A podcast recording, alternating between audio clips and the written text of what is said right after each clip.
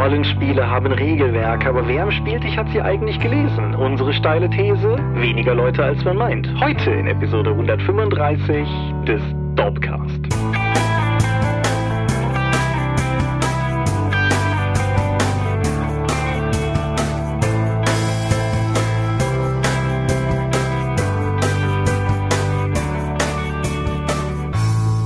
Hi und herzlich willkommen zur Episode 135 des Dorpcast. Einmal mehr haben wir uns hier versammelt, über Dinge zu reden, die mit Rollenspiel zu tun haben. Und wenn ich wir sage, dann meine ich zum einen dich. Michael Skorpio-Mingers, guten Abend. Und zum anderen mich, Thomas Michalski.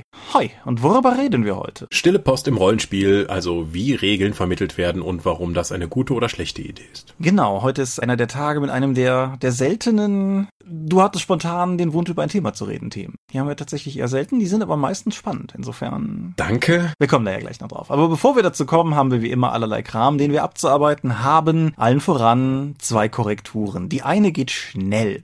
Also, für mich selbst zum Mitschreiben für die Zukunft. Dark Forces ist ein Star Wars Ego-Shooter von LucasArts. Dark Force ist ein Kartenspiel von Schmidt-Spiele. Das haben wir beide die letzte Folge konsequent verhauen, aber so ist das. Dark Force ist auch ein echt Scheißname für ein DSA-Kartenspiel. Das ist auch korrekt, ja. Aber wie gesagt, Dark Force, Singular, Kartenspiel, Dark Forces, Plural, Ego-Shooter, der glaube ich bis heute in Deutschland indiziert ist. Ach, auch egal. Nein, nein, nein. Ist nein, nicht? Der ist nicht mehr indiziert, der ist vor ein paar Jahren runtergenommen worden.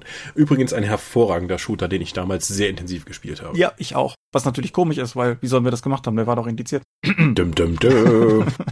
So, das andere, worüber wir noch reden müssen. Ich habe letzte Folge was Dummes getan. Ich habe was zum Gratis-Rollenspieltag gesagt. In 25 Sekunden der letzten Folge und Stunden der Kommentare, die ich mir danach gefangen habe. Und ich denke, das ist es, das ist es dann wert, dass wir das an dieser Stelle einfach nochmal erörtern. Also. Ich habe nichts gegen den Gratis-Rollenspieltag. Ich finde, der Gratis-Rollenspieltag ist in seiner Intention eine sehr, sehr coole Idee, die auf jeden Fall unterstützt gehört. Es ist außerdem inkorrekt, dass ich letztes Mal suggeriert habe, das alleinige Ziel des Gratis-Rollenspieltags wäre, die Anwerbung neuer Spieler oder neue Leute ins Hobby zu bringen. Das ist eines der Ziele, aber derer hat er mehrere. Die gibt's auf der Webseite des Gratis-Rollenspieltags. Außerdem rührt viel meiner Skepsis gegenüber des Projektes daher, dass ich mir unsicher bin, wie hoch die Konversionsrate am Ende ist. Also, dass den Leute wahrnehmen. Ja, ich gebe auch zu, die Zahlen, die man mir jetzt im Laufe der letzten zwei Wochen um die Ohren gehauen hat, sind deutlich höher, als ich das gedacht habe. Es ist eine deutlich höhere Zahl von Leuten, die den Gratis-Rollenspieltag wahrnehmen und darunter auch eine durchaus beträchtliche Zahl von Neuspielern. Die Frage, die ich mich halt stelle, die konnte mir keiner beantworten, die muss mir auch niemand beantworten, es muss mich in der Sache auch niemand bekehren, aber die Frage, die ich mich halt stelle, ist, wie viele dieser Leute faktisch wirklich dranbleiben, für, für wie viele Leute das einfach nur ein nettes, einmaliges Event ist. Wenn es so wäre, wäre das ja auch nicht schlimm, nur das ist halt die Fragestellung, wo ich herkomme. Das ist aber, glaube ich, nochmal fundamental anders zu der Kritik, die du gegenüber dem Rollenspieltag hast, die hattest du auch in den Kommentaren nochmal erörtert. Ja, ich denke nämlich, dass die Gratiskiste gar nicht das ist, worum es den Leuten geht. Also die Leute, die wegen des Gratiskrams vorbeikommen, kommen vorbei, greifen den ab und gehen wieder. Weil es ist nicht wie der Gratis-Comic-Tag. Ein Comic kann ich einfach lesen, den kann ich für mich alleine rezipieren. Ein Spiel brauche ich Mitspieler für und ich muss mich vorbereiten. Mit dem Material, was ich am Gratis-Rollenspieltag aus dieser Kiste bekomme, kann ich am Gratis-Rollenspieltag erstmal nichts machen, außer ich bin schon mit dem System vertraut und kann einfach das Abenteuer schnell lesen und dann leiten. Also was Größeres lohnt sich da auch gar nicht. Ich finde die Idee eines gemeinsamen Rollenspieltages, an dem wir alle im deutschsprachigen Raum halt Rollenspiele spielen, toll. Aber dafür muss keine Gratiskiste irgendwo stehen. Dann sollten, aber dann könnte ich mir auch vorstellen, dass wir das, zumindest aus meiner Warte, dann noch unterstützen würden. Nur, das muss halt anders konzeptionell aufgezogen werden als bis jetzt. Die Verlage müssen irgendetwas da reinpacken. Da muss man einfach ein bisschen mehr Lenkung reingeben, anstatt zu sagen, wir freuen uns über alles, was reinkommt. Also thematisch passend, dann irgendwie zu sagen, es gibt hier einen Eventtag, wir spielen jetzt alle dieses Abenteuer, was hier drin ist, es gibt es eine Woche vorher als PDF, damit an dem Tag alle das auch spielen können. Dann werden die Ergebnisse in einem irgendwo eingetragen, damit sie Teil des Kanons werden. So etwas. Also ich glaube, man kann genauso gut damit so einen Fates-Event-Tag machen, wie das, wie das bis jetzt der Fall ist. Nur diese Gratiskiste muss halt eigentlich nicht sein. Außer du sagst jetzt hier zu diesem DSA-Abenteuer gibt's halt die vorgefertigten Charaktere nur an diesem Tag.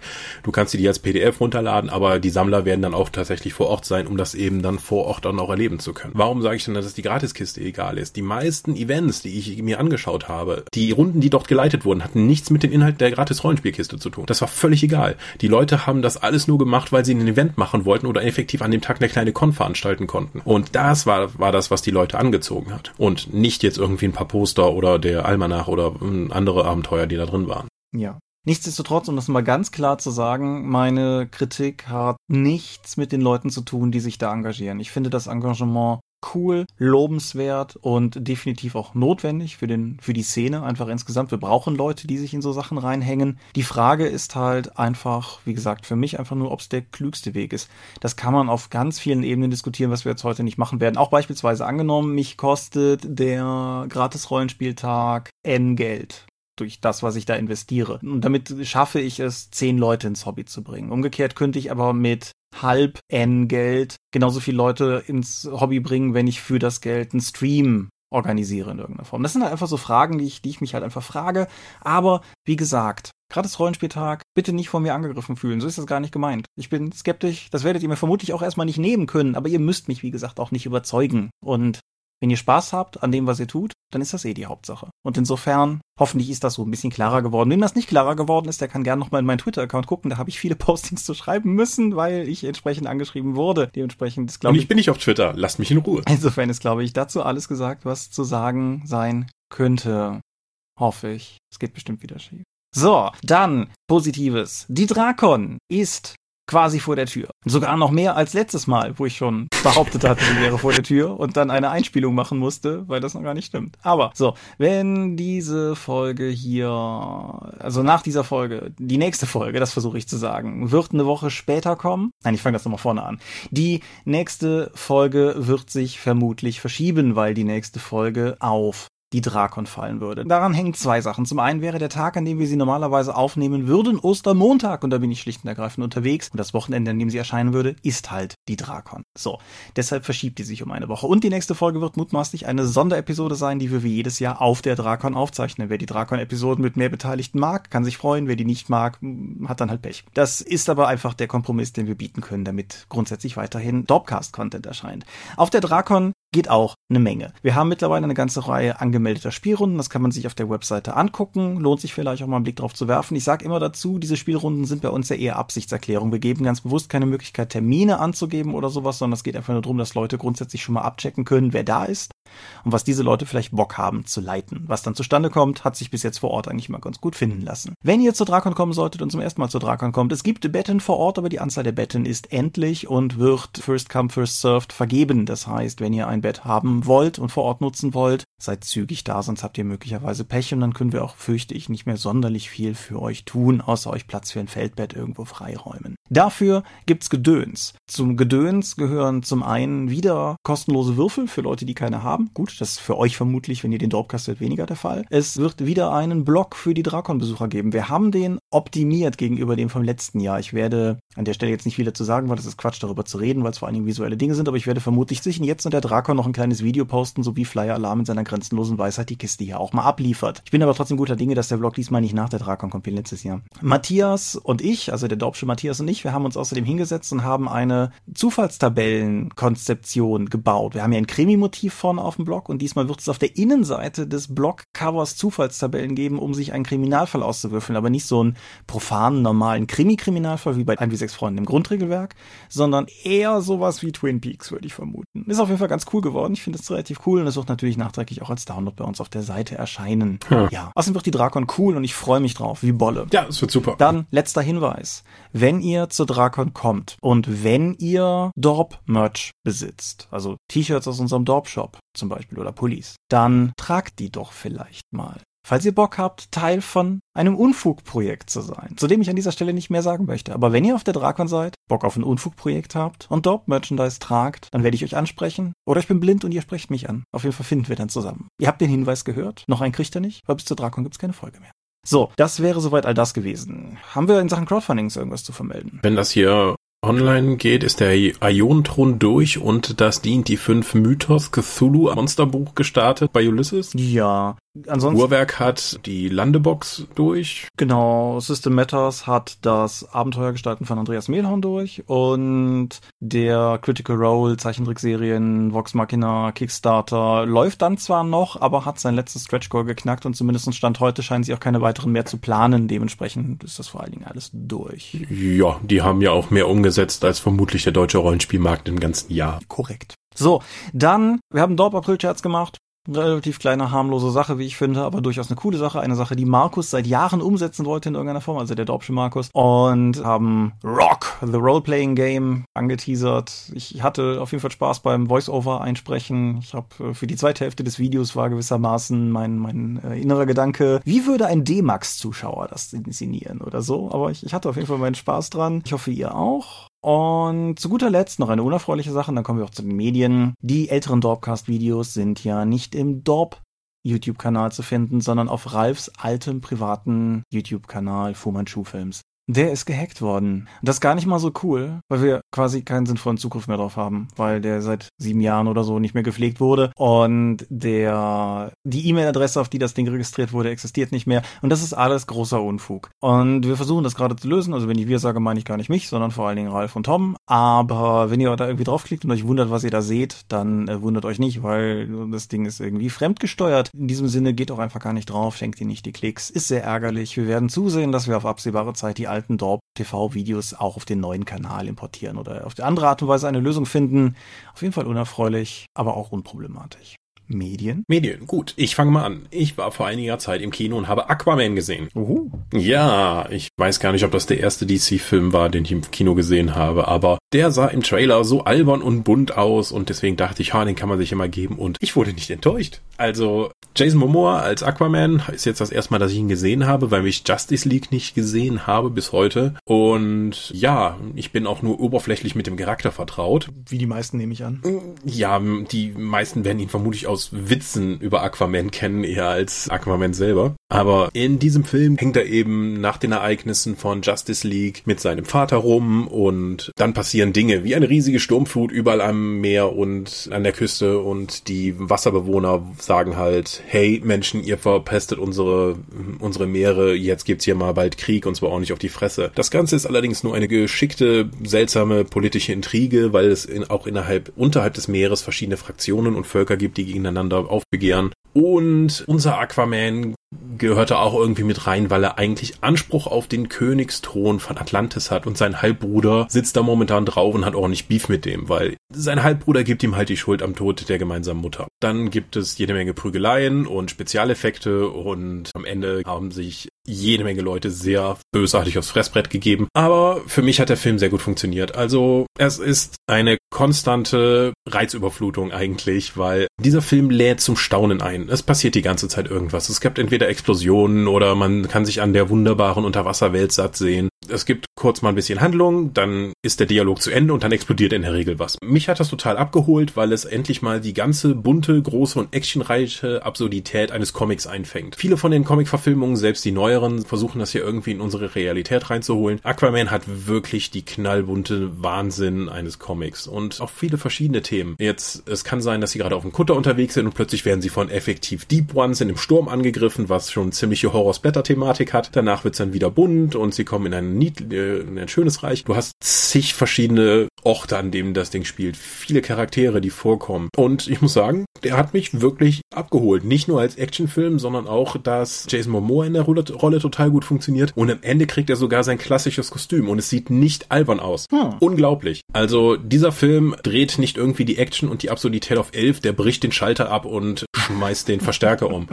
Habe ich so nicht erwartet, aber mich hat er abgeholt, wie gesagt. Alles klar. Ich war am Wochenende im Kino. Ich habe ein bisschen was anderes gesehen. Nosferatu, eine Sinfonie des Grauens von Friedrich Wilhelm Murnau, ist ein Stummfilm aus dem Jahre 1922 und Okay, warum hast du den im Kino gesehen? Ja, ja, genau. Warum habe ich den im Kino gesehen? Kurz ausgeholt, ist ein Stummfilm aus dem Jahr 1922, der halt auch eine relativ bewegte Geschichte hat. Ich nehme an, die meisten Hörer werden es auch schon mal gehört haben, aber es ist quasi eine unautorisierte Dracula-Verfilmung gewesen, weshalb 1925 es auch noch verlorene Urheberrechtsstreit eigentlich Auflage war, alle Exemplare dieses Films zu vernichten und aufgrund absurdester Quellen. Es gibt irgendwie eine Kopie noch in der Cinémathèque Française. Es gibt irgendwie alte DDR-Kopien, die dann wieder aufgetaucht sind. Auf jeden Fall ist man in der Lage gewesen, den Film mittlerweile relativ ordentlich zu restaurieren. Auch mit nachproduzierten Texttafeln, die nicht mehr alle vollständig vorhanden waren und so. Das ist aber nicht der Grund, warum ich das Ding gesehen habe. Wenn man Stummfilme früher im Kino gesehen hat, hatte man ja keinen Ton, deshalb sind es Stummfilme, aber damit es nicht so schrecklich leise ist im Kino oder so, gab es halt Live-Musik. So auch am vergangenen Wochenende im Kapitol in Aachen, was Uh. nämlich der sozusagen der Anlass war, weil sie hatten eine Eventkino. Eventkino, genau. Und sie hatten, also wer das Aachener Kapitol kennt, das bietet sich dafür halt auch an. Das ist noch so ein sehr, sehr oldschooliges Kino mit Balkon und allem.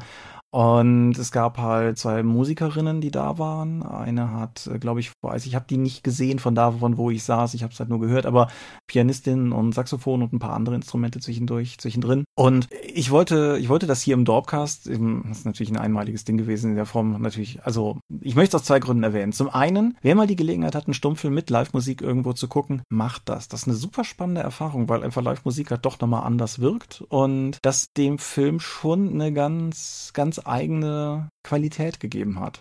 Es lohnt sich auch gerade Nosferatu durchaus auf der Leinwand mal zu sehen. Das ist jetzt tatsächlich das dritte Mal, glaube ich, dass ich den projiziert gesehen habe. Einmal im Studium, einmal damals noch in der Schule und jetzt halt wirklich mal in einem richtigen Kino. Aber ja, also Nosferatu, eine Symphonie des Grauens, ist für sich genommen auch einfach ein lohnender Film und ich glaube einfach mal, dass viele Leute den nie bewusst gesehen haben werden, weil es ist halt durchaus auch anstrengend, sich 90 Minuten lang heutzutage einen Stummfilm reinzuhauen und der ist in manchen Punkten heute massiv unfreiwillig komisch. Der Werwolf, den, der in den Karpaten sein Unwesen treibt, ist ein ganz bedauernswertes, kleines, niedliches Tierchen, was irgendwie verschüchtert durch den Wald läuft und, und all das. Aber wenn der Film seine Muskeln spielen lässt, dann macht er das halt auch immer noch sehr effektiv. Also Max Schreck als Graf Orlok, der Dracula dieses Films, ist, ist großartig. Und die anderen Darsteller sind zwar alle, damals wurde sehr anders geschauspielert mit sehr viel mehr Overacting und da muss man halt einmal durch. Nee, also alles in allem ist das eine sehr coole, ein sehr cooler Film, der auch völlig hart, oder? In drei Jahren 100 Jahre alt wird. Ja. Aber ja, wie gesagt, also gerade mit der Live-Musik lohnt sich das auf jeden Fall. Und deshalb vor allen Dingen mein Plädoyer, wenn ihr die Gelegenheit habt, sowas mal live zu sehen, macht das.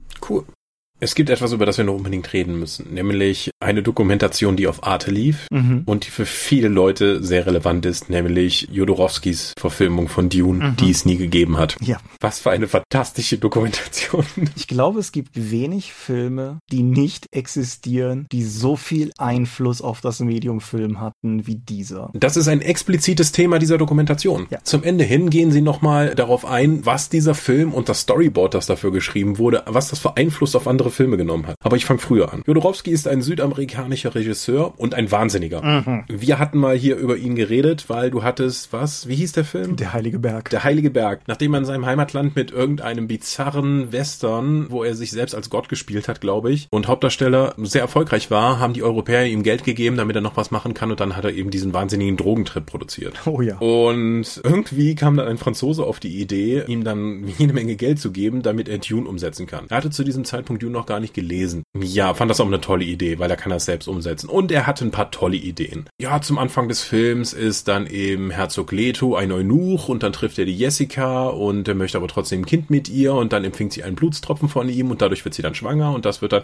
äh, ja. Und du sitzt einfach davor und denkst dir die ganze Zeit, was für ein absolut wahnsinniger Mann, der eine bemerkenswerte Kreativität an den, an den Tag legt, also und auch eine Energie ausstrahlt, die unfassbar ist. Am Ende des Films sagt er, wie alt er ist, als er gerade diese ganzen Interviews gegeben hat. Und ich habe den locker 20 Jahre jünger geschätzt. Mhm. Aber Jodorowskis Dune, später hat das Studio dann noch die ersten Ideen genommen und daraus dann eine eigene Dune-Verfilmung gemacht, die dann später von David Lynch dann umgesetzt wurde. Und David Lynchs Version von Dune ist effektiv die zugängliche und medien- und öffentlichkeitswirksame Variante von Jodorowskis Version. Und das hat, glaube ich, sonst noch nie jemand über irgendwas von Lynch gesagt.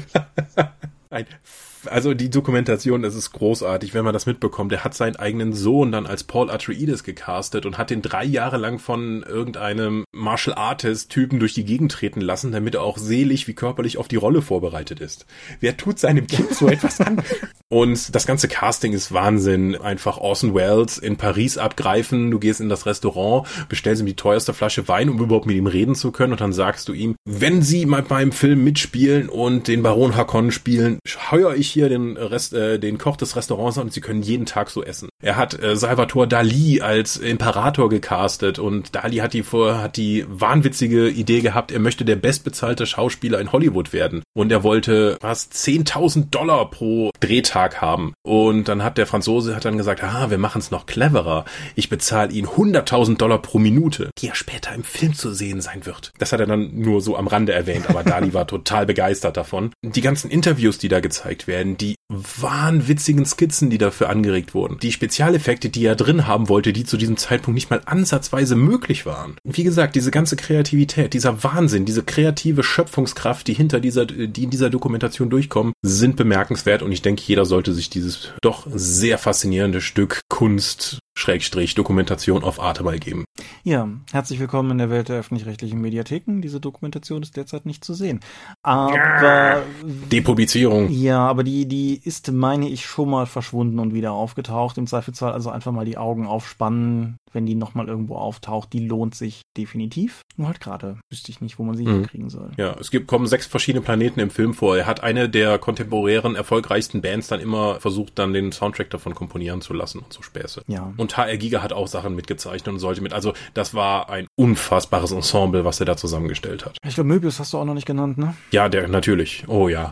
Also ich könnte das einfach so weitermachen und David Carradine sollte Leto sein und weiter und, und so fort. Und irgendwann hat halt irgendjemand dann auch mal mit Verstand gesagt, sag mal, was, was tut ihr da eigentlich? Habt ihr schon mal geschaut, wie viel Geld ihr schon rausgeworfen habt? Und ich habe noch nichts davon gesehen. Sie haben ja auch den kompletten Storyboard und aus der Bibel dann zur Produktion dann auch so ein Hardcover gemacht und das an verschiedene Studios geschickt, um da eben darauf mit zu werben, was das werden soll. Und gerade diese Bibel ist dann für so viele Science-Fiction-Produktionen später dann wichtig geworden, da sie einfach daraus Ideen und Konzepte übernommen haben. Ja, einmal das, aber halt auch beispielsweise, also insbesondere Alien und Blade Runner sind ja so die prominentesten Beispiele, die halt mehr oder weniger fast direkt aus diesem Film heraus entsprungen sind. Also das, das Alien-Drehbuch ist ja, meine ich, mehr oder weniger in der Frustration über das Dune-Projekt entstanden. Giga war halt involviert, weil er schon bei Dune involviert war. Mhm. Es ist, es ist, also, das ist halt ein gescheitertes Filmprojekt, zu dem es völlig zu Recht eine Doku gibt, ja. Genau. So, dann erden wir das zum Ende der Medienschau noch mal ein bisschen und sprechen ganz banal über ein Buch. Ein Buch, das mir in der deutschen Ausgabe schon diverse Male in den Läden begegnet war, das mich aber irgendwie nie zum Kauf überzeugt hatte, das ich jetzt dieses Jahr geschenkt bekommen habe und wo ich unglaublich dankbar dafür bin, dass es mir geschenkt wurde. Der englische Titel ist The Sweetness at the Bottom of the Pie. Der deutsche Titel ist Mord im Gurkenbeet.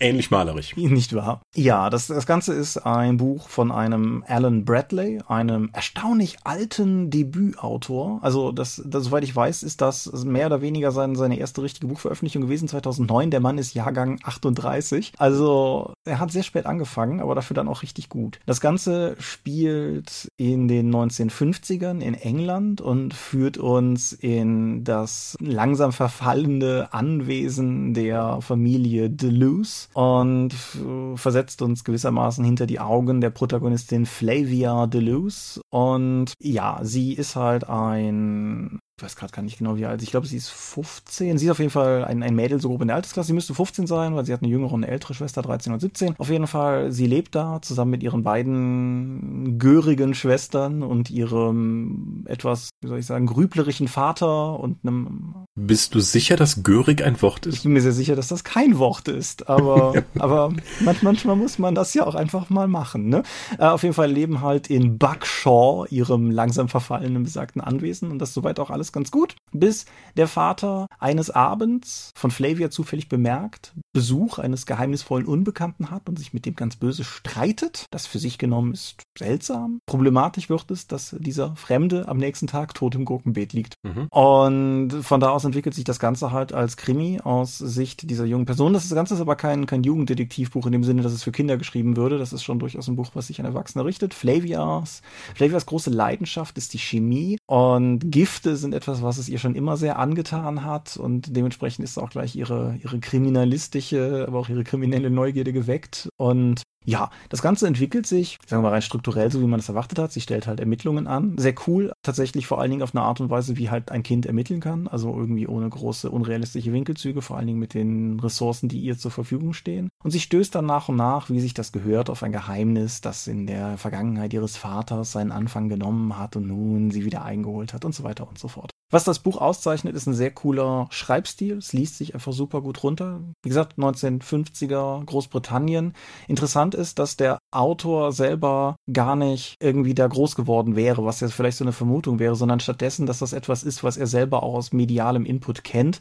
Und was du da liest, ist gewissermaßen keine korrekte Abbildung der 1950er Jahre, sondern vielmehr eine Abbildung der 1950er Jahre, wie er sich das immer vorgestellt hat. Und er macht das durchaus. Äh, okay. Er macht das durchaus sehr. Also es ist so eine Mischung aus gruselige alte Herrenhäuser und pittoresk schrulliger Dorfumgebung. Es hat mich, hat mich sehr abgeholt auf allen möglichen Ebenen. Und das Buch war ursprünglich als One-Shot geplant. Das merkt man auch insofern, als dass es einen sauberen Abschluss hat. Es war allerdings dann so erfolgreich, dass es mittlerweile der erste Band einer insgesamt unabgeschlossen zehnteiligen Reihe ist. Weshalb wir in der Zukunft hier noch häufiger über Flavia Deluces Abenteuer reden werden, weil es hat mir durchaus gefallen und da werde ich mehr von lesen. Kleiner Hinweis, die deutschen Titel sind alle so pötig, aber wer entsprechend, ich habe mir sagen lassen, die deutsche Übersetzung wäre trotzdem auch ganz tauglich, wem also das Englische nicht liegt, der kann da auch in die deutsche reinschauen. Ich werde auf jeden Fall auf Englisch weiter reinlesen. Das Ding ist in hunderten gefühlt Auflagen erschienen. Die, die ich habe und die ich auch eigentlich mit am schönsten finde, so wie ich das gesehen habe, ist bei Orion Books erschienen. Das ist dann auch ein bisschen tückisch, weil bei Orion Books sind allein zwei Auflagen erschienen mit unterschiedlicher Covergestaltung, mit der gleichen ISBN. Verflucht sollen sie sein.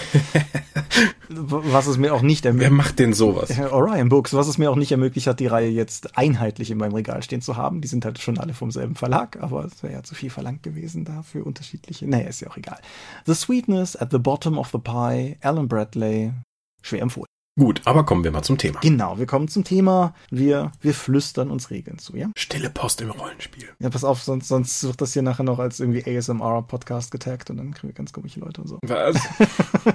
Worum geht's? Ich habe ja eine Menge YouTube-Tabletop-Kanäle abonniert, die ich dann auch immer wieder laufen lasse, wenn ich dann Figuren bemale und zusammenbaue. Darunter auch den Bier- und Brezel-Kanal, den der Tobias Knoll auf YouTube betreibt, dann auch Patreon hat und auf sehr sympathische Art Spielberichte sehr aufwendig aufbereitet und auch einfach mal Videoblogs dann zu gewissen Themen gemacht. Und kurz vor seinem Umzug diese Woche hat er dann auch noch ein Thema rausgehauen, nämlich stille Post im Tabletop-Bereich. Mhm. Da erzählt er dann, dass Leute Regelwerke nicht lesen. Punkt. Mhm. Und er wäre auch da drin. Und das hat mich zuerst mal gewundert, weil es im Tabletop-Bereich halt kompetitiv gespielt wird und nicht kooperativ, wie im Rollenspiel. Nichtsdestotrotz scheint es da offensichtlich viele Leute zu geben, die die Regelwerke nicht gelesen haben, sondern sich von anderen Leuten erklären lassen. Mhm. Und ich muss sagen, jetzt nochmal in der Retrospektive mit meinen Erfahrungen, ich habe sehr viele Leute kennengelernt und mit Leuten gespielt, auf die das genau zutrifft. Mhm. Im Tabletop-Bereich und im Rollenspielbereich noch viel krasser. Ja, auf jeden Fall. Du hattest mir das halt auch geschickt und ich habe eine ähnliche Kurve genommen. Ich habe das halt mir nicht, also erst habe ich es mir nicht ganz angeschaut. Ich habe halt nur mal reingeguckt, worum es halt ging, weil das Thema war nicht selbsterklärend genug vom Titel her für mich und dann habe ich halt reingeguckt und habe gedacht, naja, okay, ist halt so ein, so ein Thema, okay. dann habe ich ein bisschen drüber nachgedacht und bin zum Ergebnis gekommen, nee, das ist tatsächlich sogar ein relativ relevantes Thema und genau, wie du sagst, halt auch für uns Rollenspieler. Mhm. Für den Tabletop-Bereich kann ich nicht sprechen, für den Brettspielbereich kann ich allerdings durchaus noch sprechen, weil ich bin ja nicht der passionierteste Brettspieler einer, nur halt manchmal so, wenn mich, wenn mich die Laune überkommt und dann ist es halt eigentlich auch in 99 Prozent der Fälle so, dass jemand ein Brettspiel hat und präsentiert und sagt, hier so gehen die Regeln und dann wird vielleicht mal was nachgeschlagen, wenn was unklar ist, mhm. aber in der Regel wird erstmal der erklärenden Instanz geglaubt. Ja, also das habe ich schon sehr krass erlebt. Also erstmal, jeder kennt ja Uno und Monopoly und niemand hat jemals die Regeln von Uno oder Monopoly gelesen. Mhm niemand. Das ist ein reines von Generation zu Generation weitergegebenes Element der Kommunikation. Aber das, was am Papier steht, ich weiß gar nicht, liegen da Regeln bei? Wenn ich im Studium oder so, wenn wir auf, unterwegs waren, wenn jemand UNO ausgepackt hat, musste erstmal geklärt werden, wie die Regeln funktionieren. Ja, oder Mau Mau. Oder wie spielt ihr das? So, Moment, was ist das denn für ein Begriff? Ja, das sagt man so. Nee, nicht bei uns. Weil das ist eher Kulturgut als wirklich ein Spiel, weil die Regeln halt nicht fix sind, sondern immer dann weitergegeben werden in gewissen Gruppen. Mhm. Und das führt eben auch dazu, dass, wenn die nur in bestimmten Gruppen erklärt werden, ist die Interpretation der Regeln so eine Art Kopfkanon, der dann eben gilt, wie man dieses Spiel richtig spielt. Und ohne dass überhaupt jemand mal auf die Idee kommt, in die geschriebenen Regeln reinzuschauen. Es gibt im Tabletop-Bereich, wahrscheinlich auch im Rollenspielbereich, Runden oder sogar dann durch verschiedene Vermischungen lokal ganze mehrere Spielergruppen, die dazu führen, dass Regeln in einer ganzen Region falsch verstanden wurden und dann auch falsch angewendet wurden oder vielleicht sogar dann von da aus im Internet dann weitergetragen werden. Mhm. Ohne dass, wo sich das das einfach ganz schnell klären ließe, indem man einfach mal nachschlägt. Aber keiner kommt auf die Idee, weil das ist ja richtig, wie man spielt. Weil es ja offensichtlich auch zu keinem Konflikt führt. Ja. Und es ist mir auch wichtig, das hier von Hausregeln zu unterscheiden.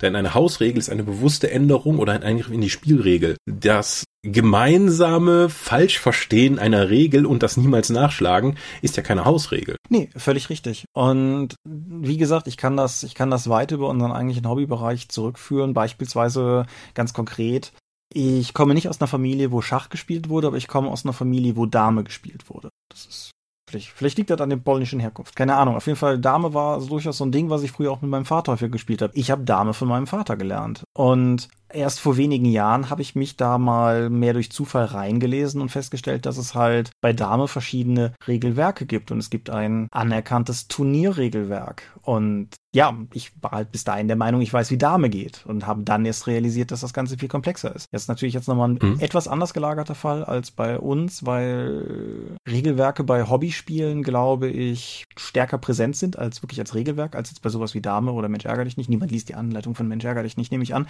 Aber der Sachverhalt ist ja durchaus ähnlich. Mhm. Wir hatten jetzt vor kurzem auch wieder einen Spielabend in der Firma und ich hatte Tsukuyumi dabei, weil ich unbedingt mal spielen wollte. Dann haben wir das ausgepackt und dann habe ich die Anleitung in die Hand genommen. Also das sind mehr als 16 Seiten. So hat das schon mal jemand gespielt? Nein. Okay, spielen wir was anderes, weil einfach die Eintrittshürde zu hoch war. Das hätte man schon mal jemand sich damit beschäftigen müssen und den anderen dann erklären müssen, damit das Spiel überhaupt gespielt wird. Es gibt ja eben keine Spielsituation, wo du dann eben dann abends hinkommst. Alle nehmen sich erstmal so eine der vier Kopien des Regelwerks raus und lesen dann erstmal für 20 Minuten still und dann sind ja alle auf dem gleichen Stand und können spielen. Hast du schon mal so einen Spielabend erlebt? Nein. Das, das passiert auch einfach nicht. Die normale Situation eines Spielsabends ist, jemand bringt ein Spiel mit und derjenige, dem das Spiel gehört, muss es dann der Gruppe präsentieren. Das führt ja sogar im höchsten Fall dann noch zu dem, was wir inzwischen in der Firma als Plötzen bezeichnen. Weil Markus Plötz stellt ein neues Spiel vor, das heißt, er reißt die Packung auf, nimmt sich das Regelwerk und fängt an, das vor laut vorzulesen, damit alle, die auf dem gleichen Regelstand sind. Ah. Du bist kein Fan des ja. Plötzens? Es hat natürlich Vorteile, weil alle sind auf dem gleichen Regelstand, aber ich würde es mir auch lieber erklären lassen, weil ein Regelbuch vorlesen ist jetzt nicht das Spannendste. Ich würde sogar zwei Dinge in Frage stellen, nämlich zum einen, also ich glaube persönlich, dass mein Leseverstehen geringer ist, wenn ich laut lese, als wenn ich still lese, mhm. weil ich in einem Maße halt mich gleichzeitig darauf konzentriere, gut vorzulesen, was einfach auf Kosten des bewussten analytischen Lesens geht. Und ich persönlich weiß auch, dass wenn mir jemand Regeln vorliest, es mir sehr schwer fällt, konzentriert zuzuhören. Ja. Wenn mir jemand Regeln erklärt, ist das was anderes, aber Regeln einfach aus dem Buch vorlesen, bin ich, bin ich ganz schlecht drin. Mhm. Damals, letztes Jahr, als wir noch eine Testspielrunde für die DSA Einsteigerbox hatten, war, hatte ich genau dieses Problem, wo ich irgendwann dann abgebrochen gesagt habe, ich habe jetzt keine Ahnung, wie diese Regeln funktionieren. Ich habe jetzt eine Seite hier vorgelesen, aber ich habe überhaupt kein, ich habe jetzt überhaupt nichts mehr präsent, was jetzt hier drin gestanden hat. Das könntet ihr jetzt besser verstehen als ich. Ja. Also ich kann das total nachvollziehen. Insofern, die, die Einsteigerbox ist da ja auch nochmal überarbeitet worden. Aber ja, das Problem bleibt halt. Und ich denke, beim Rollenspiel ist es halt sogar noch in einem ganz großen Maße arger, weil wie lange dauert ein Brettspiel? Eine Stunde, zwei Stunden, drei Stunden irgendwie. Fünf Stunden Twilight Imperium. Ja, irgendwie ein halbes Wochenende Advanced Squad Leader. Mhm. Aber im, im Endeffekt ist es halt irgendwann vorbei. Wohingegen Rollenspiele, ich behaupte jetzt einfach mal, in der Regel ja durchaus was sind, was eher langfristig gespielt wird. Und das erhöht halt einfach die Chance, dass sich solche Regelmissverständnisse auch viel länger dahin schleppen. Also ich meine, es ist, es ist gleichzeitig unserer unfassbaren Jugend geschuldet gewesen, aber als wir halt mit DSA irgendwie früh angefangen haben, waren wir halt auch alle hier irgendwie furchtbare Kinder. Und ich glaube, wir haben jahrelang Magieresistenz falsch berechnet, weil irgendwer die ja auch unnötig komplizierte Formel von DSA 3 irgendwie ist halt Mut plus Klugheit plus Stufe durch drei plus zweimal Aberglaube. Irgendwie, die halt irgendwie falsch rausgeschrieben hatte so und die haben wir halt immer weiter fort falsch verwendet, bis halt irgendwann irgendwem irgendwie aufgefallen ist, dass erstens Punkt vor Strich und zweitens nein. so. Hm. Das kann aber, das ist ja jetzt schon, die Optimagieresistenz jetzt vier oder sechs ist, ist ja natürlich im Spielverlauf nicht so tragisch. Ich habe es bei einem anderen, bei einem Pärchen mal erlebt, die haben mir erzählt, wie hieß nochmal hier, äh, das ältere Zeichen, Kniffeln gegen Cthulhu. Mhm. Und ich so, ja, das ist ein spannendes Spiel, aber es ist halt auch so schwierig. Und die so, nö, wir haben bis jetzt mal alles geschafft. So, Moment, wie habt ihr denn alles auf Anhieb geschafft? Ihr müsst ja eine wahnsinnige Glückssträhne gehabt haben. So, nö, das funktioniert einfach so. Welche Würfel habt ihr denn weggelegt? Würfel weglegen? Die haben einfach, wenn sie neu, wenn sie es nochmal probiert haben, nicht einen Würfel weggelegt, wie in den Regeln steht, sondern einfach mit den alten Würfeln nochmal weitergearbeitet gearbeitet, dann ist natürlich klar, dass das Spiel wesentlich einfacher wird, als wenn du für jeden weiteren Versuch einen Würfel weglegen musst. Ja. Lass mich dir von einem Spiel erzählen, vielleicht habe ich dir schon mal davon erzählt, dass bei einem ganzen Teil der, der Eifler Dorp-Truppe zu massiven Augenlidzucken führt, wenn man es nur erwähnt, nämlich der Wunderwatschler. Der Wunderwatschler ist ein unfassbar dummes Würfelspiel für Kinder mit so einem Spielbrett und so, das wir aber beim Spielabend immer mal irgendwann wieder ausgepackt haben. Und der Kern des Ganzen ist, du würfelst halt ein W6 und abhängig davon, ob die Zahl gerade oder ungerade ist, gehst du halt vorwärts oder rückwärts. So, laut Regelwerk gehst du bei geraden Zahlen vorwärts und bei ungeraden Zahlen rückwärts. Das ist wichtig, weil die geraden Zahlen in der Tendenz ein bisschen höher sind. Wenn du es genau andersrum machst, kannst du dieses Spiel sehr lange spielen. Sehr lange spielen, bis es endlich jemand schafft, sich ins Ziel zu stochasten. Aber das ist, ja, also der Wunderwatchler hat zu tiefen Traumata geführt, bis dann irgendwann jemand mal reingeguckt und hat festgestellt hat, ah, genau andersrum. Mhm. Das ist immer noch kein gutes Spiel, aber dann kann man es wenigstens mal beenden. Mhm. Aber ihr habt ja zumindest eine Gemeinde, ihr habt ja tatsächlich mal nachgeschlagen, Nach Jahren. dann auch akzeptiert, ja, nun gut, dann aber auch nachgeschlagen, wie es tatsächlich ist und das dann auch gemacht. Damals, als wir noch ein Battletech-Demo-Team hatten, ist der Battletech-Demo-Team-Chef mal mit seinem Auto durch eine Tour durch Deutschland gefahren und hat verschiedene Vereine besucht, um mit denen da Battletech zu zocken. Super Sache. Und er erzählte mir dann davon und wie lustig das gewesen wäre. Und dann war er bei einem, bei einem Verein und da ballerte man mit ihm, ballerte so eine Mac-Schrotflinte auf ihn, die LBX-Autokanone. Und irgendwann erwähnte der dann mal so, sag mal, das ist doch, die hat doch über große Reichweite noch ein Malus. Und das Zitat werde ich nicht vergessen. Da drohte die Stimmung zu kippen. weil die wollten sich nicht darauf einlassen, dass es diese Regel gibt. Gut, das ist jetzt natürlich die Battletech-Community, die kommen dann zur deutschen Meisterschaft im Jahre 2015 oder so etwas, auch mit den Battletech Master Rules von 1997 und sind der Meinung, danach ist eh kein vernünftiges Regelwerk mehr erschienen. Ja, aber man, es gibt dann doch, das kann auch zu einer gewissen Renitenz führen, wenn halt in deiner lokalen Gruppe, im Tabletop-Bereich nennt man das auch gerne die örtliche Meta, eine Regel so verstanden und angewendet wird und dann selbst, wenn die Regel, wie sie geschrieben ist, dem widerspricht, sich nicht davon abbringen lassen. Was im kompetitiven Tabletop-Bereich echt mal eine Leistung ist. Ja, auch, auch interessant finde ich halt, ist ja sozusagen die gegenteilige Ausprägung davon, die habe ich so oft zu hören bekommen, als ich damals für die Cthulhu der Welt noch die Regelkolumne geschrieben habe, wo ich halt auf irgendwelche Regelmissstände hingewiesen habe, um dann wieder und wieder und wieder und wieder gesagt zu bekommen, ja, mit den Regeln spielt doch keiner. Mhm. So, ja, ja, ja, okay. Aber sie sind doch da. Und ich denke, ich denke, es gibt Leute, die sich damals bewusst gegen bestimmte Regeln entschieden haben. Ich bin aber auch fest davon überzeugt, dass bei weitem nicht alle wussten, dass in verschiedenen Editionen die Paraderegel irgendwo in der Beschreibung des Degens versteckt ist und sonst nirgendwo auftaucht. Und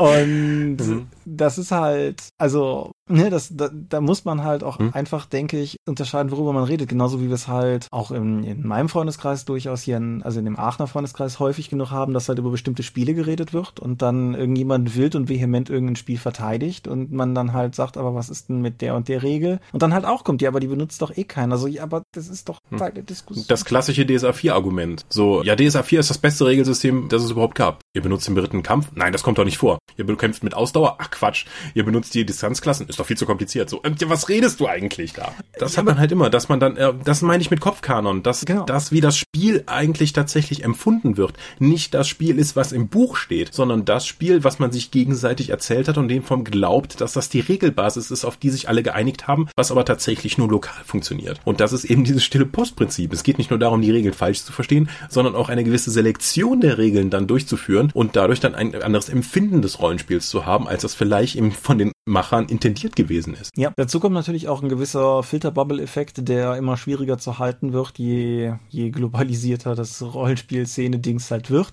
weil solange du halt nur in deiner heimischen Runde spielst, wie du schon sagst, wird es nicht bemerkt, aber da ist es halt im Prinzip auch nicht schlimm. Auf einer sehr abstrakt philosophischen Ebene könntest du natürlich sagen, es ist schlimm, weil diese Gruppe niemals erfahren wird, wie das Spiel wirklich gedacht war. Aber erstens Roland Barthes sagt, der Autor ist tot. Und zweitens ist es ja egal, wenn das für die Gruppe funktioniert, ist es ja soweit okay. Das Problem war dann halt höchstens, wenn du auf eine Con gefahren bist und das halt irgendwie rauskam. Aber heutzutage, wo ja jeder im Internet über alles diskutiert, auf mindestens fünf sozialen Netzwerken, kommt es halt auch sehr schnell einfach raus. Und dann, dann ergibt das halt auch einen ganz anderen Reibepunkt, als es das früher vermutlich jemals ergeben hätte. Findest du denn? Also ich, ich finde, es ist jetzt zum einen zumindest zum, äh, wichtig schon mal zu sagen, dass die Regelintention ja gar nicht so relevant ist, weil es geht ja darum, dass die Gruppe das für sich selbst interpretiert, um einen eigenen Weg zu finden, Spaß zu haben. Mhm. Ich würde natürlich immer bevorzugen, dass sie das bewusst tut und dann eine Hausregel einführt oder ein passendes Spielsystem wählt, um ihre Spielbedürfnisse am besten zu holen. Aber wenn dieses stille Postprinzip mit den Regeln, wie sie sich eben dann zusammen diskutiert wurden, auch für sie funktioniert, ist das ja nicht so schlimm. Ich glaube aber auch, dass du überschätzt,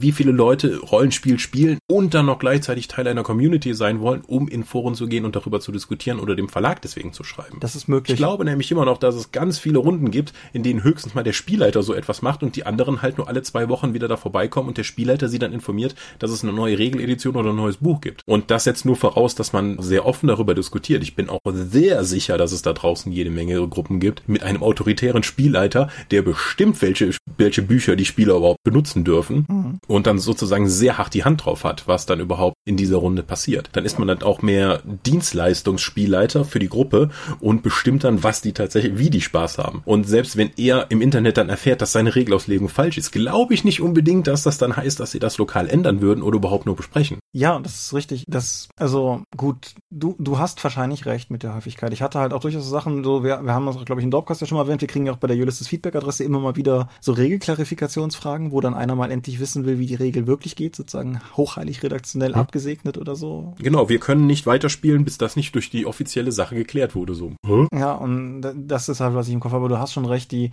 allein die Tatsache, dass halt quasi niemand aus meinen Rollenspielrunden ansonsten großartig sonst online aktiv ist, hm. spricht ja schon statistisch dafür, dass das. Klar, die jetzt auch hier diesen Podcast hören, denken sich vermutlich so, wie du die Leute haben nicht mitbekommen, dass eine neue Edition von DSA raus ist. Aber wir haben noch zwei Jahre nachdem DSA 5 erschienen war, Leute gesehen, die überhaupt nicht wussten, dass, warum, warum sind die DSA-Bücher denn jetzt bunt? Was ist denn da passiert? Oder dass es eine fünfte Edition gibt. Und das waren auch zum Beispiel DSA-Laper, die also eigentlich voll im Hobby sind, nur die hatten dann wahrscheinlich so wenig Kontakt zur Pen-and-Paper-Szene, dass sie das gar nicht mitbekommen haben. Ich war ja auf der Spielemesse, als wir als DSA 5 dann sozusagen ein Jahr lang neu raus war, Pi mal Daumen, war ich ja mit am Stand und ich habe teilweise Leuten erklärt, dass es die fünfte Edition ist, die halt noch in der dritten waren, ja. Also mhm. die auch nicht wussten, dass es eine vierte gegeben hat und die vierte war ja nun wirklich lang genug draußen, als dass man bemerken konnte. Auch die 14 Jahre. Ja, genau. Edition ist aber ohnehin noch ein interessantes Stichwort, wo, glaube ich, auch viele dieser Probleme auch herkommen, wo zumindest ich persönlich auch weiß, dass ich häufig in solche Fallen reintappe. Einerseits bei neuen Editionen, insbesondere die gefährlichen, die nicht radikal alles ändern. Weil mhm. du halt irgendwie, du hast das Regelwerk ja grundsätzlich drin, weil du es ja spielst, dann kommt die neue Edition, dann liest halt drüber und siehst halt, was sich geändert hat, aber siehst vielleicht auch nicht alles, was sich geändert hat, weil es genug Teile gibt, wo du denkst, na gut, das wird sich nicht geändert haben oder wo du beim Querlesen erstmal gar nicht siehst und wo du halt eigentlich sehr bewusst wach komplett durchlesen müsstest, um zu schauen, was sich geändert hat oder nicht. Oh ja, D&D 5, die Runde, die ich bei den Orkenspaltern gespielt habe. Ich ging während dieser Runde komplett fest davon aus. Ich war absolut überzeugt, dass es noch immer einen Five-Foot-Step gibt. Ich habe meine Miniatur dann einfach ein Feld weit bewegt und dann konnte ich immer noch angreifen. Diese Bewegung gibt es nicht mehr in D&D 5.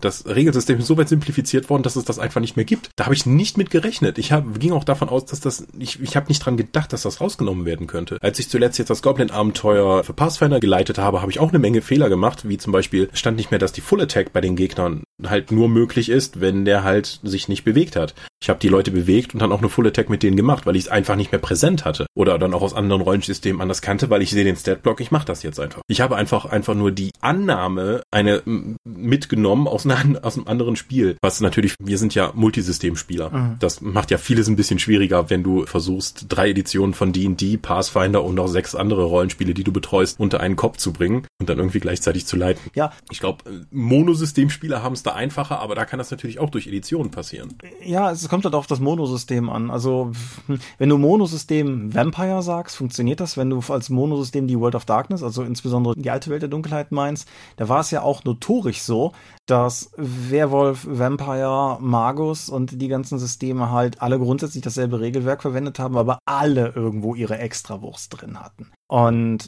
das ist jetzt auch nicht besser geworden durch die, die neue Welt der Dunkelheit und eben die V20 X20 Edition. Die V5 lasse ich jetzt mal außen vor, weil die ist anders genug, als dass es an verschiedenen Stellen durchaus sehr auffällt. Aber wie oft mir das auch zum Beispiel passiert ist in der Magus Crowdfunding Runde, die wir bei Ulysses verkauft haben, die ich auf der Redcon vor ein paar Jahren geleitet habe, ist es mehrfach vorgekommen, dass halt Leute sagten, hör mal hier, ich glaube, was du gerade machst, das ist aber irgendwie NWOD. Oder eben, hör mal, haben die das bei der V20 mhm. oder bei der M20 nicht geändert? Und ja, ja, ja, ja. Also das, das geht ja nicht nur auf der Benutzerseite. Ich erinnere ja immer irgendwie gerne daran, an dem Jahr, als Aventuria das Kartenspiel auf der Spielmesse erschienen ist, haben wir uns ja noch abends mit den Entwicklern zusammengesetzt, um das Motel die fertige Fassung mal zu spielen. Und wir saßen alle davor und konnten uns nicht mehr genau erinnern, was jetzt die finalen Regeln für einige Elemente waren, wie zum Beispiel, wenn du einen kritischen Treffer gewürfelt hast. Kriegst du jetzt einen Schicksalspunkt, ziehst du eine Karte, was was war da noch? Man mussten wir tatsächlich nachlesen. Ja, die 1 bis 6 Freunde, so einfach und simpel das Regelsystem ist, verwendet in der aktuellen Auflage des Grundregelwerks zwei verschiedene Setzungen, was ein Fleißkärtchen macht, nämlich ob das plus 1 oder plus 2 bringt. Das haben wir mal geändert, das haben wir aber ungründlich geändert, weshalb halt da jetzt momentan sich widersprechende Aussagen drin sind. Was jetzt davon bei beiden korrekt ist, möchte ich an dieser Stelle deshalb nicht beantworten, weil wir gerade die dritte Edition vorbereiten und ich mich schlicht noch nicht entschieden habe, was jetzt letztendlich der Gewinner wird. Gibt halt für beides Argumente. Aber mhm. das ist halt ein Regelwerk, wo ich die Regeln Friedrich Merz-Teil auf dem Bierdeckel schreiben könnte. Aber wo halt trotzdem so Inkonsistenzen aufgetaucht sind. Und da insofern wundert es mich in keinster Weise, wenn das bei komplexeren Regelwerken erst recht auftritt. Zehn Liesel. Auch so ein, auch so ein krasses Beispiel dafür ist, ja gut, Exalted ist natürlich auch nochmal so ein ganz schlimmes, weil es halt auch technisch gesehen irgendwie die Welt der Dunkelheit Regeln verwendet, aber eben nicht. Aber die, die drei Free League Spiele, die ich jetzt momentan spiele, nämlich Mutantia 0, Forbidden Lands und Tales from the Loop, die ja auch technisch gesehen dasselbe Regelwerk verwenden, aber teilweise massive Abweichungen drin haben. Und mehrere davon parallel zu spielen hilft nicht. Mhm. Also. Weil du dann einfach glaubst oder, oder du hast einfach nur etwas falsch verstanden. Um jetzt wieder ein Beispiel aus äh, meinem aktuellen Spielalltag zu bringen.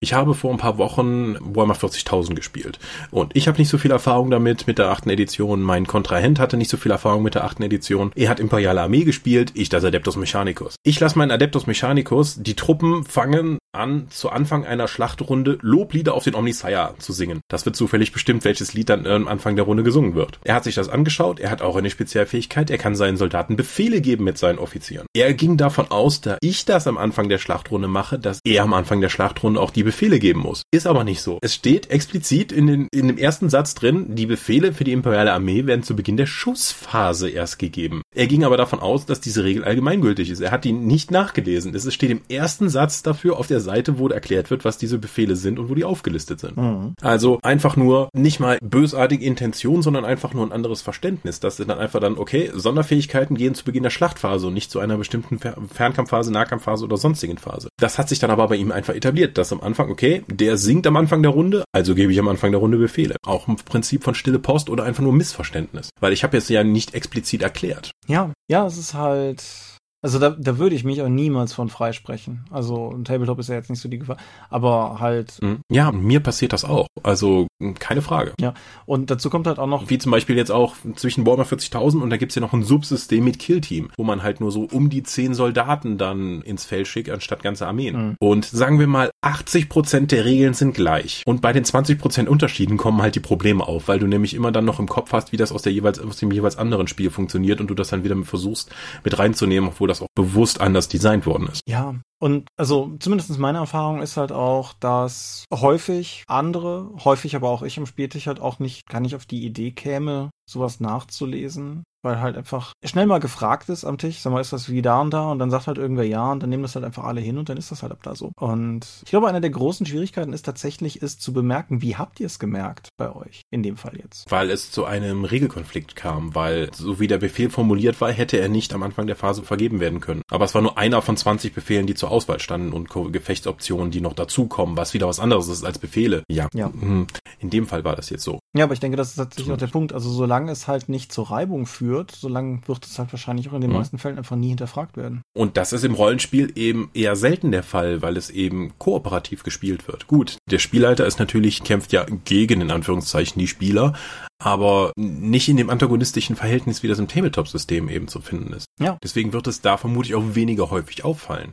Wenn jetzt, auch wenn ich die ganze Zeit halt, sagen wir mal, ich spiele DSA, leite das und dann sitzt da ein Gildenmagier und, ich sag, und der sagt, ja, ich mach den Blitz dich find. Okay, wie, dann frage ich als Spielleiter, wie funktioniert der? Und der sagt mir das dann und dann vertraue ich dem erstmal. Genau. Es kann aber sein, dass es dann einfach da ein Missverständnis in den Regeln gibt oder dass er, bis mir dann irgendwann auffällt, sag mal, wir spielen DSA 5, warum hast du da den lieber Canciones? Äh, was? ist der nicht mehr aktuell? So, nein. Oder je nachdem, welche Errata-Fassung von DSA 4 du hast, äh, kann auch der Blitz dich finden massiv anders sein. Ja, oder der Und wenn dann einfach, sowas, ja. die Zauber wurden halt massiv angepasst, wenn ich das richtig verstanden habe. Ja. Und wenn halt unterschiedliche Vorstellungen davon, welche Errata-Edition das ist oder sowas am Spieltisch existieren, kann das auch sehr schnell zu diesem Problem führen, weil einfach man die Erwartungshaltung an den anderen anders ist oder einfach der Spielleiter nicht weiß, dass dieses Problem existiert. Ja, ja, auf jeden Fall. Und das führt halt auch noch zu was, wo ich jetzt aktiv heute nochmal drüber nachgedacht habe. Du bist ja ein sehr regelorientierter Spieler. Mhm. Ich nicht so. Weshalb ich halt auch grundsätzlich, sagen wir mal, kein, kein ethisch-moralisches Problem mit falsch verstandenen Regeln habe. Also ich bin, ich bin durchaus jemand, der grundsätzlich der Meinung ist, dass man Spiele nach ihren Regeln spielen sollte, weil ich erstmal davon ausgehe, dass Designer sich was dabei überlegt haben.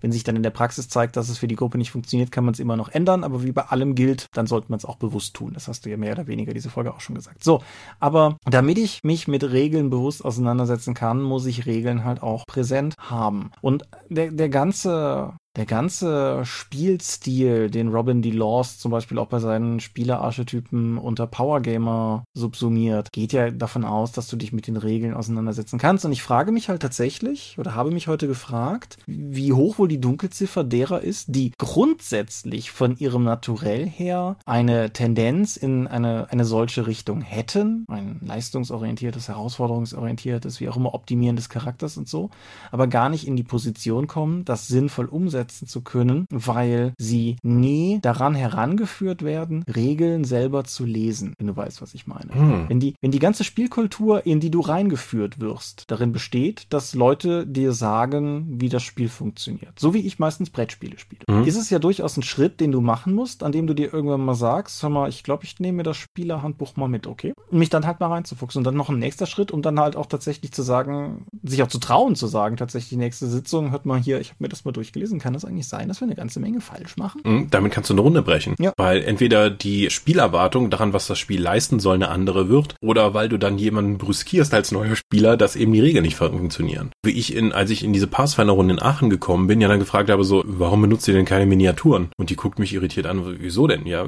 sonst ist die Hälfte meiner Spezialfähigkeiten effektiv nicht einsetzbar, weil der Spielleiter einfach frei bestimmt, das war jetzt halt weiter weg als fünf Fuß oder näher dran. So, das macht hier ein Feld macht Unterschied mit meinen Fähigkeiten und dem, was ich kann. Oder dass der Spielleiter dann einfach gesagt hat, so Grapple funktioniert bei uns anders, so ja, dann hätte ich den Charakter anders gebaut. Oder dann auch andere Spieler dann gesagt haben, aha, so, guck mal an, hätte ich mal die Regeln richtig gelesen. Das heißt, wenn ein neuer Spieler dazukommt, kann das durchaus disruptiv für die gesamte Spielerfahrung sein und wie die Gruppe in wirklich dieses stille Postprinzip die Regeln bis jetzt verstanden hat, weil jetzt plötzlich ein neues Verständnis der Regeln reinkommt. Wie ein, wie zum Beispiel Miniaturen mit reinzunehmen, damit einige Regeln funktionieren, die vorher einfach nur komplett dem Spielleiter überlassen waren. Ja, auch. Und plötzlich dann Miniaturenbenutzung ist Player Empowerment. So, hör das. So. Ja. Man muss es nur wollen. Ja, es ist halt auch, das willkürliche Weglassen von Regelteilen ist halt auch, das führt uns ein bisschen vom Thema, aber, aber was, wo ich zum Beispiel mich bei DSA 4 durchaus köstlich drüber aufregen kann, weil das DSA 4 Regelwerk hat viele Probleme. Die werden aber nicht weniger, weil man willkürlich Regelteile weglässt. Irgendwie, wer, wer sich halt einerseits darüber aufregt, dass die Kämpfe nie ein Ende nehmen, wer aber andererseits sagt, dass er weder Wunden noch Ausdauer noch Kampfmanöver verwendet, da habe ich halt auch eine Erklärung dafür, warum die Kämpfe nie ein Ende nehmen. Mhm. Und, oder wer halt irgendwie, allein, allein, wie gesagt, alleine Wunden, alleine Wunden und Fernkampf macht bei DSA 4 einen so himmelweiten Unterschied, weil irgendwie drei Pfeile, drei Wunden, Feierabend, so, ne? Und. Ja, gut, eines der größten Probleme von DSA 4 war, dass viele Regeln als optional gekennzeichnet wurden, die nicht optional waren. Ja, das ist, das ist richtig. Aber wie gesagt, also das, das willkürliche Weglassen von Regeln kann bei Systemen zu relativ massiven Verschiebungen führen einfach. Das unbewusste willkürliche Weglassen von Regeln halt umso mehr, weil mhm. dann nicht mal jemand weiß, wo das Problem herkommen könnte. Und da greift halt auch, denke ich, der Flüsterpost-Effekt wieder, weil zum Beispiel jetzt irgendwie Gerard und Kati, die beiden DSA-Nicht-Kenner in der Jahr des Feuers-Kampagne, die wir neulich beendet haben, nach vielen Jahren, die haben DSA. Gratulation. Ja, es war, war ein cooles Finale. Achim, wenn du hier zuhörst, war ein sehr cooles Finale. Aber die haben halt DSA auch nur von uns gelernt. Und mhm. äh, nee, nicht durch mein Zutun, aber die werden halt, die haben halt nie was verbunden gehört. Die würden nicht wissen, mhm. wie das geht, wenn du die jetzt drauf ansprichst. Und das ist halt, das birgt halt potenziell Probleme. Mhm. Oder auch, wie ich in der Runde gehört, jemand beschwert sich über die, dass Schurken bei D&D 3 so schlecht wären und ich sag, hä, warum? Also ja, die, die Sneak Attack gilt halt nicht gegen Untote und Pflanzen und so etwas. Habt, habt ihr den so oft als Gegner? Nee, unser Spielleiter sagt, das einfach flankieren und so reicht nicht. Ich muss das dann schon auch, auch entsprechend beschreiben, um dann wirklich den Bonus zu bekommen. Den kriege ich halt selten und da, da platzt mir halt die Hutschnur, ne? Weil indem halt bewusst diese Regeln weggelassen wurden oder dem Spieler vielleicht gar nicht vermittelt wurde, wie die Regeln tatsächlich sind, so dass er sie einfordern könnte, wird er halt entmachtet. Das macht mich halt immer ganz kirre. Ich möchte jetzt aber noch mal ein bisschen über dem Rollenspielthema hinausschlagen. Wie ist es denn im Live-Rollenspiel? Ich meine, im Live-Rollenspiel, so wie ich das mitbekommen habe, gilt ja in der Regel, du kannst, was du darstellen kannst. Also es gibt ja verschiedenste Philosophien. Also zum einen gibt es ja durchaus diverseste Re Regelwerke. Es gibt zum Beispiel das offizielle DSA-Lab-Regelwerk. Das ist ja bei Ulysses erschienen, das was die Orkenspalter geschrieben haben. Es gibt aber halt auch verschiedene andere Dragons. Es ist zum Beispiel eins, was hier in der Region, glaube ich, sehr verbreitet ist. Dann hast du die Leute, die nach du kannst, was du darstellen kannst, spielen und du hast die Leute, die hardlinig nach du kannst, was du kannst spielen. Was Holt man ja effektiv nur sich selbst spielen. ja, oder eine schlechtere Version von sich, das geht ja immer. Ja, aber die Antithese zum Training. Okay. Ja, aber die die Schwierigkeit bei LARP ist natürlich auf ganz vielen Ebenen gegeben, weil natürlich auch du diese diese Regel-Meta-Ebene, die du hast, so ja, mein Charakter hat möglicherweise so und so viel Lebenspunkte oder so je nach Regelwerk, aber auf der anderen Seite stehen da gerade sieben Leute um mich rum und hauen mich mit Latexwaffen. Vielleicht zähle ich einfach nicht so einen Fall um.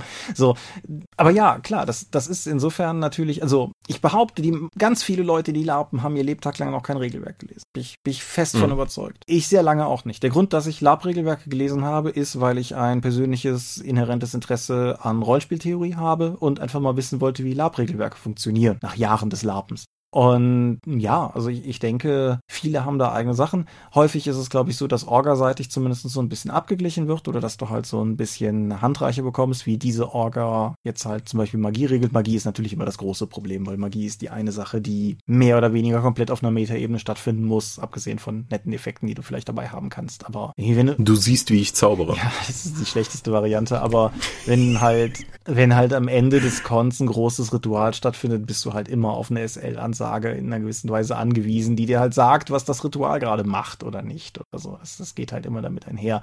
Und das kannst du natürlich trotzdem dunkel machen mit Feuer in der Mitte und Gesängen und das ist dann schon durchaus stimmungsvoll, aber es ist halt immer noch kein echtes Ritual, zum Glück. Und dementsprechend bist du halt immer darauf angewiesen. Aber ja, wie gesagt, und ich denke, Leute, die ins Hobby reinkommen, werden halt häufig sehr massiv durch die Leute in Anführungsstrichen indoktriniert, die sie halt ins Hobby reinholen. Die kriegen dann halt erklärt, wie der Hase läuft für diese Leute und gehen von da aus dann in die, in die große weite Welt hinaus und finden halt raus, dass andere Leute möglicherweise anders spielen. Mein Eindruck ist, dass häufig dadurch vor allen Dingen eine gewisse eigene Spielkultur sehr gepflegt wird und andere Spielkulturen grundsätzlich als unterlegen eingestuft werden. Das kann aber auch ein verfälschter Eindruck sein. Aber ich habe ich hab das Gefühl, dass kaum ein Laper noch Regelwerk spielt, aber viele Laper der Meinung sind, dass andere Leute irgendwie doof sind. Und Regeln sind da nur ein Teil. Wie gesagt, Spielphilosophien sind, glaube ich, beim LARP einfach viel wichtiger, weil Regeln auch eine ganz andere Stellung einnehmen. Es ist halt teilweise einfach so Sachen wie, spielst du alles aus? Bist du immer in Character? Sowas ist, glaube ich, viel wichtiger in, in, als Rei potenzieller Reibepunkt. Das ist, glaube ich, ich glaube, Leute können gut miteinander spielen, wenn der eine irgendwie zum Zaubern Punkte im Kopf verrechnet und der andere irgendwie Murmeln abgibt und der dritte irgendwie einfach zaubern kann, wenn er will. Das ist, glaube ich, weniger ein Problem. Wenn hingegen die eine Gruppe einen sehr starken, wir sind von morgens bis abends 24 Stunden in-game und wenn wir irgendwie morgens auf Klo gehen, gehen wir in Character auf Klo und die anderen halt zwischendrin mal irgendwo sich beiseite nehmen wollen, um irgendwie über Outgame-Kram zu quatschen. Ich glaube, das bietet da viel mehr Reibepunkte, weshalb das gar nicht so ein ja. Thema ist. Wir hatten ja eingangs erwähnt, bei Brettspielen wird ja schon mal dann geplötzt oder je, derjenige, den das Spiel gehört, erklärt das. So ein Brettspielregelwerk, wenn es ein komplexeres ist, hat es fast 30 Seiten, dann sitzt man halt den ersten Abend nur zusammen, macht die plöppt die Punchboards aus, erklärt sich gegenseitig die Regeln und dann macht man, fängt man an zu spielen, um es dann später nie wieder rauszuholen, aber man hat theoretisch die Option, jetzt wenn man weiß, wie es funktioniert, das dann mal auszuprobieren den komplexeren Spielen.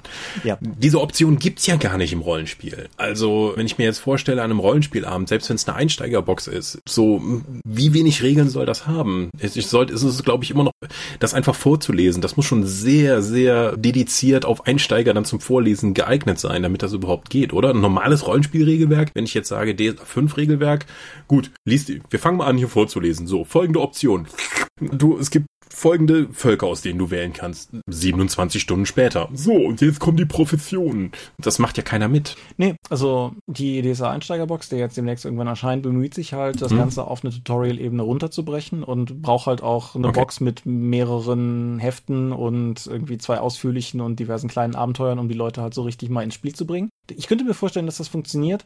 Was ich aber bei all diesen Einsteigerprodukten, das betrifft ja nicht nur die, das betrifft auch zum Beispiel die ja durchaus sehr hübsch aufgemachten Star Wars Einsteigerboxen, mhm. die Wrath and Glory Einsteigerbox, die ja jetzt auf Deutsch auch mittlerweile raus ist und so. Es wird immer den Punkt geben, an dem du den Sprung auf das große Buch machen musst. Mhm. Ich kenne kein Rollenspiel, für das das nicht in irgendeiner Form gilt. Und dann kommt es natürlich ein bisschen darauf an, wie groß das Buch ist. Also der Sprung von der My Little Pony Einsteigerbox auf das Tales of Equestria Regelwerk ist sicherlich ein kleinerer als jetzt von der Am Rande des Imperiums Einsteigerbox auf das fette Am Rande des Imperiums Buch. Mhm. Aber im Kern wird der Punkt immer irgendwo kommen. Und ich glaube, das ist meine, also mein Eindruck ist es, dass zumindest implizit es die hochheilige Aufgabe eines Spielleiters ist, die Regeln gelesen zu haben und seinen Spielern erklären zu können. Ich persönlich grenze das immer so ein bisschen ein und gebe Leuten durchaus als Hausaufgabe, dass ich einfach erwarte, dass sie wissen, wie ihr Charakter funktioniert. Mhm. Die Leute müssen nicht das ganze Regelwerk verstehen, aber ich möchte doch zumindestens, dass sie wissen, was die Dinge auf ihrem Charakterbogen machen. Ja. Weil, ich- weil ich das halt auch einfach bei der Wie auch schon mal in der Episode, wie ist man ein guter Spieler? Genau. Und das ist ja auch durchaus okay. Und man, man kann den Spielern ja auch entgegenkommen. Matthias bei unserer 13th Age Runde total vorbildlich, hat für jeden Spieler ein Cheat Sheet erstellt, wo die spielerrelevanten Regeln nochmal draufstehen. Das ist jetzt mehr Aufwand, als ich mir das je gemacht habe, aber was ich sehr dankend angenommen habe. Für meine Forbidden Lands Runde werde ich zur zweiten Sitzung zumindest ein Reise-Cheat Sheet machen, wo nochmal die ganzen Hex-Crawl-Regeln draufstehen. So der, der Rest saß relativ schnell, aber das ist halt auch einfach vom Spielgefühl her anders genug, dass es sich lohnt, das nochmal rauszuschreiben. Aber im Endeffekt ist es, war es auch, also bei dieser ersten Sitzung Forbidden Lands, die wir hatten, war ich dann halt derjenige, der den ganzen Kram gelesen hat und der den Leuten halt erklärt hat, wie es geht. Und ich glaube, guck. Das haben die auch alle angenommen. ja, klar.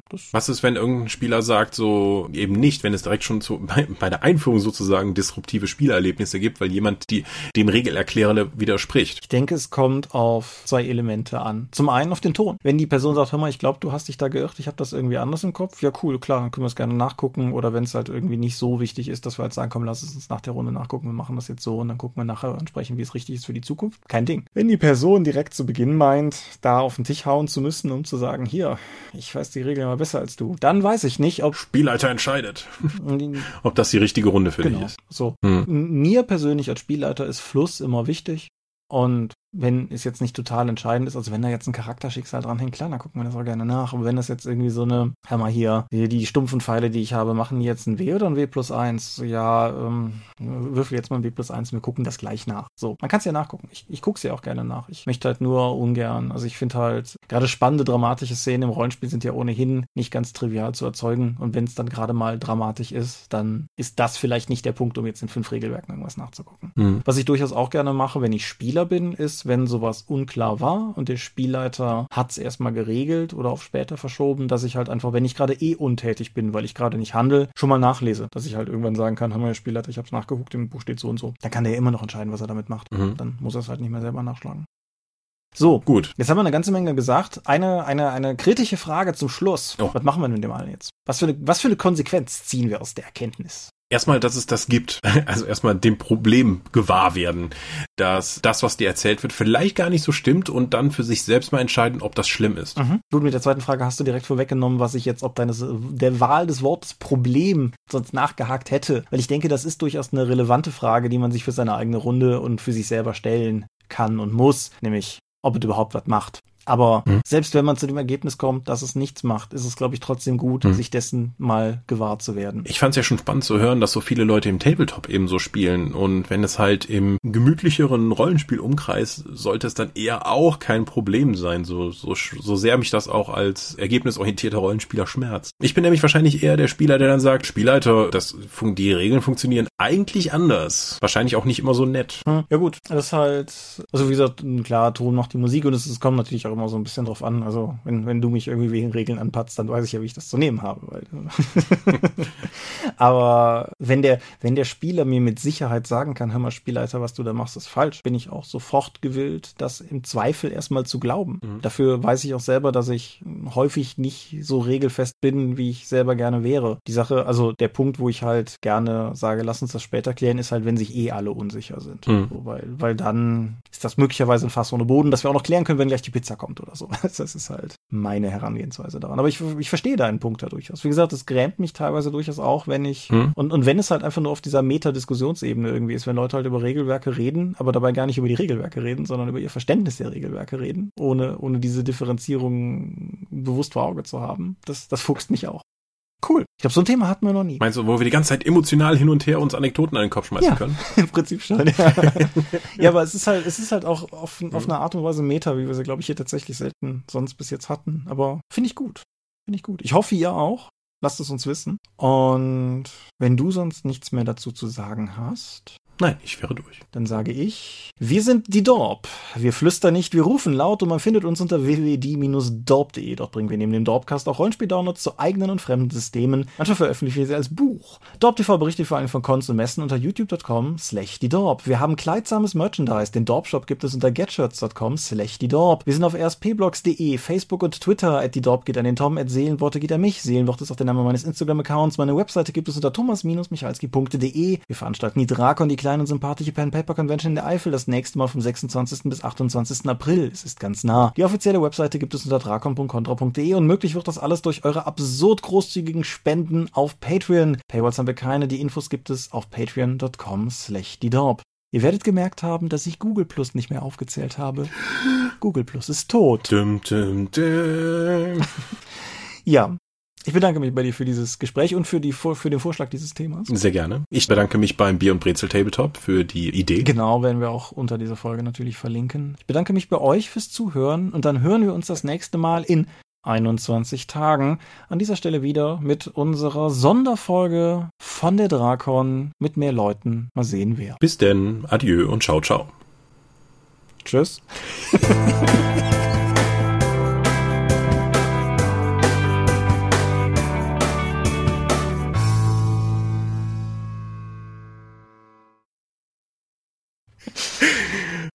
nicht mal das gönne ich dir. So. Ah.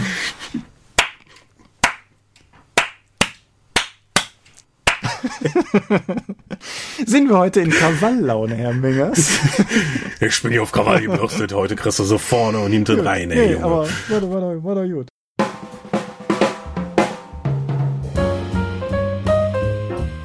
Wie immer möchten wir euch an dieser Stelle für eure großzügigen Spenden auf Patreon danken, denn nur durch eure Unterstützung ist dieses Projekt in der heutigen Form möglich. Und unser besonderer Dank gebührt dabei wie stets den Dorp Ones, also jenen, die uns pro Monat 5 Euro oder mehr geben. Und im Monat April sind das 8088, Alishara, Ed Zeitiger, Lambert Behnke, Big Bear, Andreas Korsten, Tobias Kronert, Erik Damian, Daniela, Daniel Doppelstein, Dorifer, Thorsten Enderling, Michaela Fege, Björn Finke, Gensreck Leser, Marcel Gehlen, Stefan Glück, Granus, Markus Greve, Alexander Hartung, Jörn Heimeshoff, Heinrich, Dominik Ladek, Hungerhummel, Laplace Verlag, Lightweaver, Christoph Lühr, René Kulig, Angus MacLeod, Volker Mantel, Moritz Melem, Ralf Merck, Mofte, Ockenspalter TV, Dennis Oswald, Philipp Picker, Arzach Rumpelgenorg, die RuneQuest Gesellschaft, Ralf Sandfuchs, Oliver Schönen, Ollis Tische, Jens Schönheim, Alexander Schendi, Bentley Silberschatten, Lilith Snow White Pink, Sphärenmeisters-Spiele, Stefan T., Florian Steury, Technosmurf, Teichdragon, THD, Stefan Urabel, Marius Vogel, Talian Vertimol, Daniel Vloch, Xeledon und Marco Zimmermann. Danke, dass ihr uns freiwillig, ohne Paywall und Auflagen so tatkräftig unterstützt Einfach weil ihr es könnt. Danke.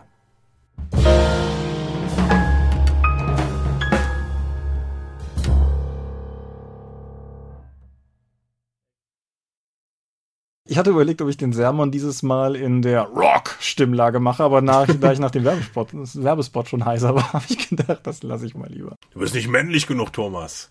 Du musst dich, um männlich zu sein, ordentlich verletzen, damit wir noch toxische Maskulinität hier besprechen können. ja, aber es, es hätte doch was gehabt. Wir flüstern nicht, wir rufen laut. Aber das ist, ähm, ja. ja, ich würde sagen, ich stopp mal die Aufnahme.